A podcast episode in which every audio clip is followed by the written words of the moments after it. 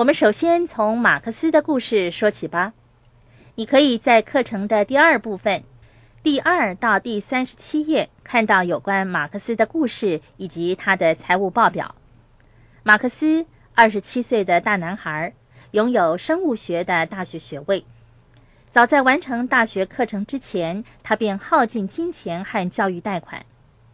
由于他无法取得更高级的学位，以至于他无法更上一层楼，只好继续做一份他讨厌的工作。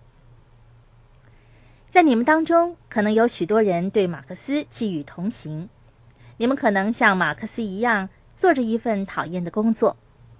可是你们却不可以没有这份工作，因为你们需要支付账单。同样的，马克思也需要支付账单。看看马克思的财务报表。记住，马克思拨出了一天的时间来整理他个人的财务报表。首先，马克思在收入栏上填上了他的工资收入，那是他从工作获得的总收入，也就是他在缴税前获得支付的数目。许多人总是搞不清楚，在除税之后他拿到的净收入究竟是多少。至于我们这份财务报表。要看的是工资收入的总额。马克思没有任何从房地产或企业获得的被动收入，也没有从票据资产，例如利息、股息或版税所获得的投资证券收入。他所有的收入都是来自工资收入。下一步要看的是马克思的开支。他有什么开支呢？如果你们记性好的话。一定记得，马克思有着各种各样的开支，除了税款之外，他还要支付信用卡、租金和汽车的费用，以及偿还那笔可怕的教育贷款。要是你算一算他的支出总数，你会发现他的支出比收入还要多。这就是富爸爸所说的“红线财务”。红线就是指汽车引擎在不熄火的情况下所能维持的最快速度。万一有什么出错，汽车便会彻底损坏。每个月，马克思都是入不敷出。他如何解决这个问题呢？马克思决定改变他每月扣缴税的数目，那么他每月被扣除的税款就减少了。也就是说，他每个月留在口袋的钱增加了，可以让他支付各项开支，但是却意味着。他将在缴税的日子支付庞大的税款。可是马克思只看到眼前的问题，没有理会将来要面对的困难。至少他没有对将来的事情想得太多。那些支出跟他的负债息息相关。从他的财务报表信用卡付款栏中可以看到，他的信用卡总欠款是一万美元。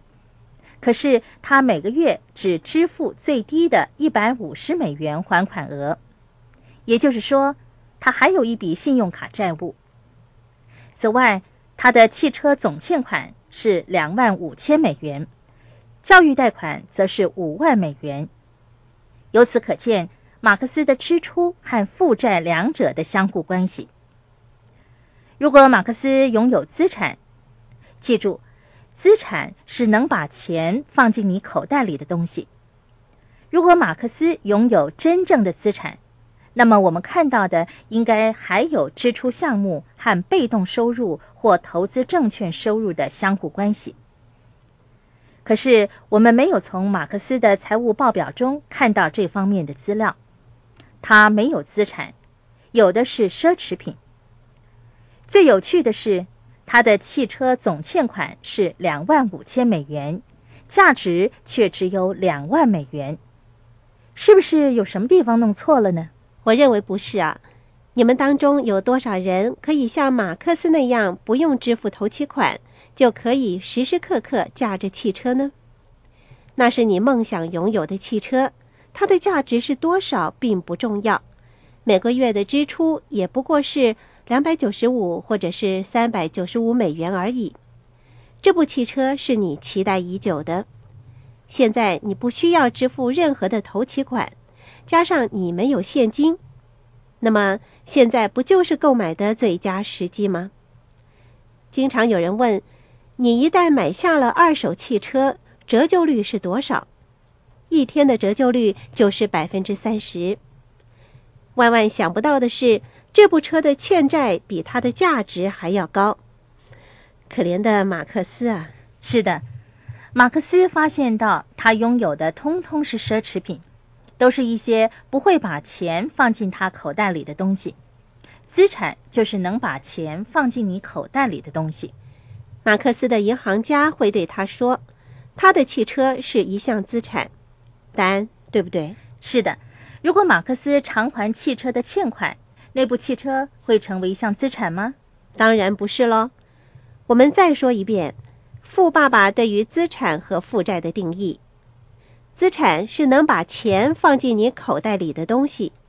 负债是把钱从你口袋里取走的东西。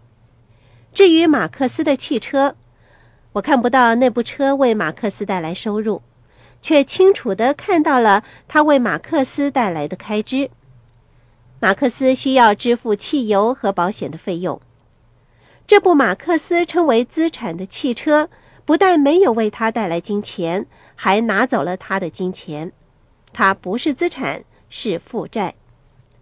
我们在这个课程的第一以及第二部分经常提到，中产阶级购买了许多的负债，可是他们却认为是资产。